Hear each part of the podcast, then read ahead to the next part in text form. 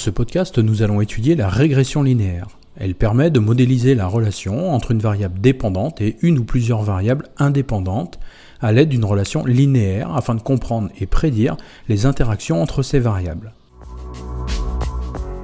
La régression peut être utilisée pour prédire la fatigue en fonction de l'intensité d'un effort ou la maîtrise technique en fonction de la vitesse. Vous écoutez Comprendre l'entraînement, le podcast de Stéphane Morin. La corrélation, la régression linéaire simple et la régression linéaire multiple sont des techniques d'analyse statistique utilisées pour étudier les relations entre différentes variables. Elles diffèrent principalement par le nombre de variables indépendantes utilisées dans le modèle. Alors certaines personnes ne font pas toujours la différence entre la corrélation et la régression. La corrélation est une mesure statistique de la relation entre deux variables généralement continues. Elle évalue la force et la direction de la relation linéaire entre les variables, mais elle ne permet pas de prédire une variable en fonction de l'autre. La direction peut être positive ou négative. La régression linéaire simple est une technique qui permet de prédire une variable dépendante, par exemple la fatigue, en fonction d'une seule variable indépendante, qui peut être l'intensité ou la durée par exemple. Elle est basée sur l'hypothèse d'une relation linéaire entre les deux variables et cherche à trouver la meilleure ligne droite, qu'on appelle souvent la ligne de régression, qui représente cette relation. La régression linéaire multiple, quant à elle, est utilisée lorsqu'on souhaite prédire une variable dépendante, par exemple notre fatigue en fonction de plusieurs autres variables indépendantes qui peuvent être par exemple l'état du terrain, l'intensité, la difficulté technique. Elle permet de prendre en compte l'effet simultané de plusieurs variables prédictives sur la variable dépendante. En utilisant la méthode des moins de carré, la régression linéaire multiple estime alors les coefficients de régression pour chaque variable indépendante, c'est-à-dire le poids relatif de chaque variable, et fournit une équation de régression pour prédire la variable dépendante, la fatigue. En résumé, la corrélation mesure la relation entre deux variables continues, tandis que la régression linéaire simple et la régression linéaire multiple permettent de prédire une variable continue en fonction d'une ou plusieurs variables indépendantes. Alors, la régression linéaire. La régression linéaire repose sur certaines conditions et hypothèses qui doivent être vérifiées pour obtenir des résultats fiables. Les principales conditions d'utilisation sont la linéarité de la relation, l'indépendance des observations, l'homocédacité, l'absence de multicollinéarité et la normalité des résidus. Si je les reprends une à une, la relation entre les variables dépendantes et la variable indépendante doivent être linéaires. Cela signifie que le graphique des observations doit approximativement former une ligne droite. On ne pourra pas faire d'analyse sur des relations non linéaires, non monotones. Les observations utilisées dans la régression linéaire simple doivent aussi être indépendantes les unes des autres. L'indépendance des observations, ça signifie qu'elles ne doivent pas être liées les unes aux autres de manière systématique ou influencées par des facteurs externes. Par exemple, si les observations sont prises à des moments différents dans le temps, ce qui peut être fréquent, il est important que les valeurs de la variable dépendante ne soient pas influencées par les valeurs précédentes ou futures de la variable indépendante. Si cela se produit, les observations ne sont pas indépendantes et alors la régression linéaire simple ne sera pas un outil statistique approprié. L'hypothèse d'homocédasticité suppose que la variance des erreurs est constante pour toutes les valeurs de la variable indépendante. Alors en d'autres termes, la dispersion des résidus, c'est-à-dire la différence entre les valeurs observées et les valeurs prédites, doit être constante le long de la ligne de régression. On utilisera un graphique pour ça. Il ne doit pas y avoir non plus de corrélation importante entre les variables indépendantes. La présence de multicollinéarité peut rendre les estimations de coefficients de régression instables et peu fiables. Alors ça ne concernera ici que la régression linéaire multiple, puisque dans la régression linéaire simple, nous n'avons qu'une variable indépendante. Les résidus c'est-à-dire la différence entre les valeurs observées et les valeurs prédites, doivent être distribuées de manière normale. Cela signifie que la distribution des résidus doit approximativement suivre une distribution en forme de cloche, en forme de courbe de Gauss. Il est important de noter que le non-respect de ces conditions, et ce sera valable pour beaucoup d'outils statistiques, peut affecter les résultats et l'interprétation de la régression linéaire multiple.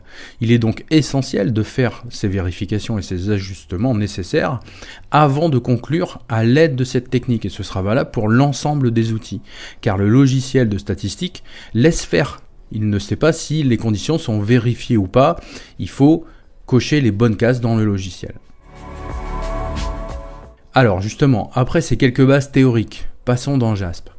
Le jeu de données que nous analysons ici comporte toutes les valeurs de fatigue et d'intensité moyenne de match d'une basketteuse professionnelle. Le jeu de données couvre trois saisons de ligue féminine de basket.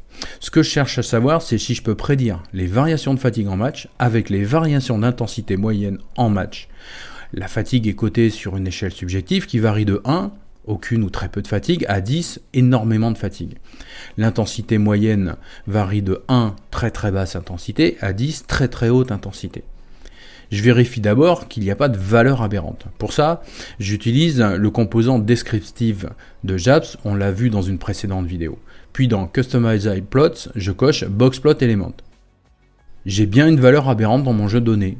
On voit bien un point en dessous de la ligne du boxplot. Le boxplot d'intensité moyenne montre donc un point aberrant. Je vous renvoie sur le podcast sur le boxplot pour savoir comment est déterminée une valeur aberrante à l'aide d'un podcast. Pour identifier la ligne, c'est simple, je clique sur Label Outlier. Outlier étant le terme anglais pour dire valeur aberrante. Il s'agit de l'observation 886, de la ligne 886 de notre fichier. Pour que vous constatiez mieux son influence, je clique sur Scatterplot. On voit bien un point très à l'écart du groupe, on voit bien un point très à l'écart d'un groupe homogène de données. Pour que vous puissiez mesurer son influence sur une droite de régression, je clique sur Add Regression Line. Avec Smooth, son influence est importante, on le voit bien. Avec Linear, elle est moindre parce qu'il s'agit d'une donnée sur 103 données. Mais si nous avions moins de 15 données, son influence en linéaire serait bien plus importante. Je vais donc éjecter la ligne avec le filtre de JASP. Comme vous pouvez le voir, le scatterplot montre maintenant une image du jeu de données plus cohérente.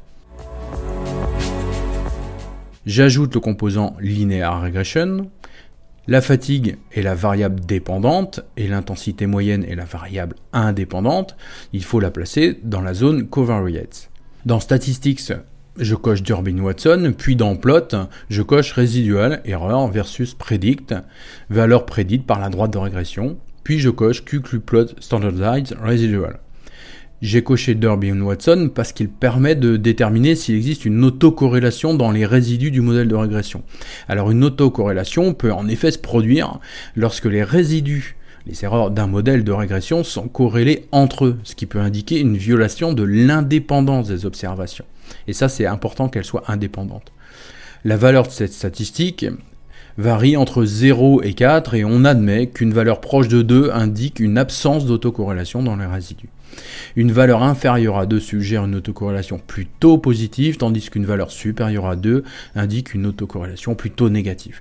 Le test de Durbin-Watson n'est approprié que pour les modèles de régression simples et peut nécessiter des ajustements pour les modèles de régression multiples plus complexes. Regardons sa valeur dans le tableau Summary nous obtenons 1,92. C'est parfait, pas de problème. Puisque nous sommes dans le tableau summary, regardons l'hypothèse H1 alternative.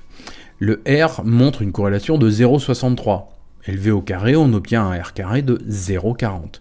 Ce qui veut dire qu'on peut expliquer 40% de la variance de la fatigue uniquement avec l'intensité moyenne. C'est déjà important. Ensuite, on passe sur le tableau ANOVA. La valeur P est inférieure à 0.01, donc nous rejetons avec une certaine confiance l'hypothèse nulle H0, qui est que le coefficient de la droite de régression est égal à 0. On descend ensuite dans le tableau coefficient pour les coefficients de la droite. H1 intercept unstandardized, c'est l'ordonnée qui est de moins 1.60. Par défaut, JASP suppose que le modèle doit inclure une intersection, un intercept. Cela signifie que si l'intensité moyenne est de 0, alors la fatigue sera de 0,79 sur 10. Valeur qui est positive. Qui veut dire que lorsque l'intensité moyenne augmente, la fatigue augmente avec un P inférieur à 0.001. La différence entre les colonnes standardized et unstandardized, c'est que la valeur exprimée dans un premier cas est en unité et dans un second cas est en écart type. Les coefficients standardisés sont les coefficients que nous aurions obtenus si nous avions converti toutes les variables en z-score avant de calculer la régression. Alors la différence, elle peut être importante si on utilise des échelles de mesure différentes. C'est-à-dire si vous avez des cotations sur 5, sur 10, sur 100 ou illimitées. Dans le graphique résiduel versus predict, nous pouvons voir la variance, c'est-à-dire la distance par rapport à 0, la ligne rouge. On a une distribution équilibrée et homogène. Dans le graphique QQplot, dans résidus, les points suivent une certaine linéarité. Il n'y en a pas beaucoup qui s'écartent franchement de la ligne, ce qui est fondamental. Les résidus sont les erreurs, c'est-à-dire les erreurs étant la différence entre un point estimé et un point observé. Dans mon exemple, on ne testera pas ici la multicollinéarité car nous n'avons qu'une seule variable indépendante. Conclusion. Comment écrire le résultat si vous devez euh, retransmettre ce que vous avez analysé? On va l'écrire de cette façon. Une régression linéaire simple a été utilisée pour prédire la fatigue à partir de l'intensité moyenne dans les matchs de championnat de ligue féminine de basket. Il a été démontré que l'intensité moyenne explique une part significative de la variance F1.100 est égal à 67,44 avec un P inférieur à 0,01, le R carré étant de 0,40. Une régression peut être aussi réalisée avec plusieurs variables indépendantes. Dans le cas de la régression simple, nous avions une équation du type y est égal à c plus b1 fois x1. Dans le cas de la régression multiple, nous aurons une équation du type y est égal à c plus b1 fois x1 plus b2 fois x2, ainsi de suite jusqu'à bn fois xn. Donc pour chaque variable, 1, 2, n, nous avons un coefficient qui indique la pente par rapport à la variable à expliquer. Nous aurons toujours une seule ordonnée, C, pour le modèle et une seule variable à expliquer, Y. L'objectif de notre relation linéaire multiple est donc de prédire la variable indépendante sur la base de plusieurs variables indépendantes. Ici, de prédire la fatigue en match sur la base de l'ensemble de l'intensité moyenne et de la durée. L'objectif de la régression linéaire multiple est aussi d'évaluer l'importance relative de chaque variable indépendante, évaluer l'importance relative de l'intensité moyenne et de la durée. Nous utiliserons le même jeu de données, nous devons vérifier les mêmes conditions. Il faudra ici vérifier en plus la multicollinéarité. Est-ce que les variables indépendantes sont trop corrélées entre elles? Je garde ce que j'avais précédemment coché, j'ajoute collinéarité diagnostique et case-wise diagnostics dans statistics. Nous en reparlerons plus tard. J'ai ajouté durée dans covariates. On vérifie le R carré, mais nous regardons aussi le R carré ajusté, car nous avons plusieurs variables. Le R carré est ajusté en fonction du nombre de variables. Dans notre cas, le R carré ajusté explique 42% de la variance de la fatigue, avec nos variables que sont l'intensité moyenne et la durée. Le test de Durbin-Watson qui doit se trouver entre 1 et 3 est à 1,85, donc c'est bon. Le F de la Nova est de 38,37 avec un P inférieur à 0,01. Le modèle est donc significatif dans sa globalité. Dans le tableau des coefficients, les valeurs de P des deux variables sont inférieures à 0.05. L'intensité moyenne et la durée expliquent donc la variance de la fatigue, ce qui n'aurait pas été le cas si la valeur de P avait été supérieure à 0.05. Pour vérifier les collinéarités, nous regardons les facteurs de VIF dans Collinearity Statistics. Le VIF, c'est-à-dire le Variance Inflation Factor, est une mesure utilisée pour évaluer la présence de collinéarité dans un modèle de régression multiple. La collinéarité se produit lorsque deux ou plusieurs variables indépendantes sont fortement corrélées entre elles. La collinéarité peut être problématique parce qu'elle rend les estimations des coefficients de régression assez instables et surtout difficiles à interpréter. Si la valeur est supérieure à 5, c'est déjà un problème, mais si la valeur dépasse 10, ça devient un problème majeur. Dans notre cas, nous avons des valeurs de 1,49. C'est donc sans problème, c'est bon. L'approche est la même pour la valeur de tolérance. Si la valeur est inférieure à 0.1, c'est problématique. Ici, nous avons 0.67, donc c'est bon. Si le tableau casual diagnostic est vide, c'est qu'il n'y a aucune valeur aberrante. Pour ce qui nous concerne, nous en avons une sur la ligne 57 de notre jeu de données. Cette ligne a un résidu supérieur à 3, c'est-à-dire très éloigné de 0. Toutefois, si je clique sur distance de Cook, la ligne n'apparaît plus. Donc suivant le test, la ligne est donc considérée comme aberrante ou pas. Cette ligne ne remet donc pas en question fondamentalement notre modèle. Si nos variables n'avaient pas été significatives avec des valeurs de P supérieures à 0.05, nous aurions fait un deuxième modèle et changé la méthode. Dans méthode, nous aurions choisi backward. Backward veut dire que le modèle va éliminer une à une les variables indépendantes qui sont les moins pertinentes pour nous donner à la fin des variables significatives avec des valeurs de P inférieures à 0.05. C'est très pratique la méthode backward. On met toutes les variables et on regarde ce qui se passe ensuite. D'ailleurs, je vous le montre. Je clique sur backward. Puisque nos variables étaient déjà significatives, nous n'avons modèle.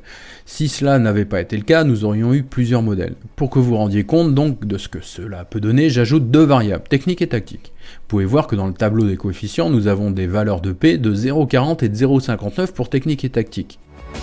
Trois modèles apparaissent. Sans surprise, le meilleur modèle est le modèle 3, avec uniquement les deux variables intensité moyenne et durée. On peut aussi constater dans le tableau modèle summary que le R carré ajusté ne s'est pas amélioré. Les deux graphiques Qplot dans résidus et résidual versus prédict sont bons. On a une bonne distribution des résidus. Pas de problème d'homocédacité. Pour rappel, l'homocédacité est une caractéristique d'un modèle de régression linéaire qui implique que la variance des erreurs est constante. Conclusion, comment écrire le résultat? La régression linéaire multiple utilisant la méthode Hunter montre que l'intensité moyenne et la durée peuvent expliquer de manière significative 42% de la variance de la fatigue dans les matchs de championnat de ligue féminine de basket.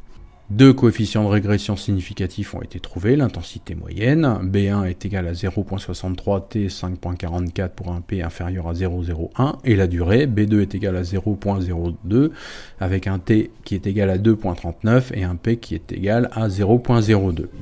Nous voyons bien que c'est l'intensité moyenne qui influence le plus une réaction positive et que la durée influence peu en réalité.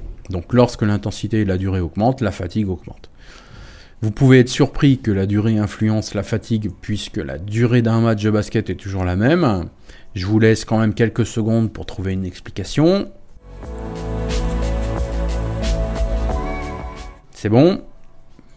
Vous avez bien sûr identifié que cette joueuse n'a pas joué l'entièreté de tous les matchs. J'ai en effet fait le choix de ne pas uniquement retenir que les matchs avaient des temps de jeu identiques que l'intensité et autant d'influence doit par contre faire réfléchir sur les modifications apportées à l'entraînement pour que cela ne soit plus le cas. Faut-il faire plus d'efforts intenses? Faut-il faire plus de répétitions de gestes techniques difficiles? Faut-il revoir les stratégies tactiques? Est-ce que ces observations sont identiques entre les cartons?